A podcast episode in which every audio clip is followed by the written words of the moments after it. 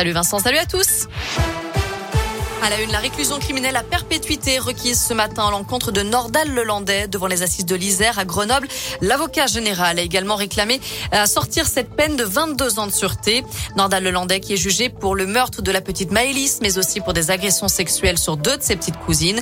Le magistrat a souligné la dangerosité de l'accusé qu'il a qualifié de grand criminel et de grand prédateur. Pour Jacques Dallet, le mobile de l'enlèvement et de la séquestration de Maëlys est évidemment sexuel. Cet après-midi, il y avait la plaidoirie de la défense. L'avocat de Nordal Lelandais, maître Jakubowicz, a réclamé 30 ans d'emprisonnement pour son client, ce qui lui laisserait l'opportunité de sortir quelques années plus tôt grâce aux remises de peine. Le verdict est lui attendu demain. Dans la région également, les enquêteurs sont tout près de résoudre l'énigme de la tuerie de Chevaline en Haute-Savoie. C'est ce que dit aujourd'hui la procureure de la République d'Annecy dans une interview accordée à la Tribune de Genève. Le 5 septembre 2012, trois membres d'une même famille britannique avaient été retrouvés morts dans leur voiture sur l'auteur du lac d'Annecy.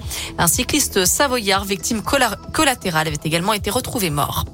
Bonne nouvelle, la situation sanitaire s'améliore. On compte moins de 100 000 nouveaux cas de Covid ces dernières 24 heures.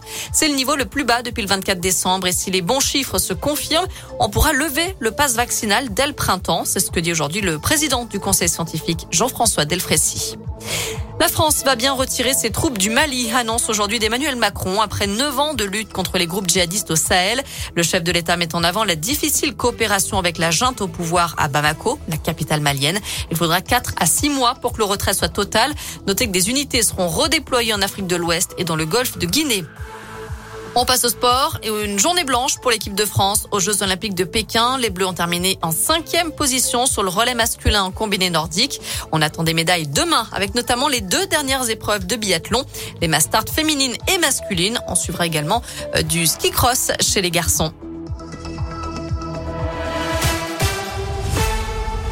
Merci beaucoup Naomi. Prochain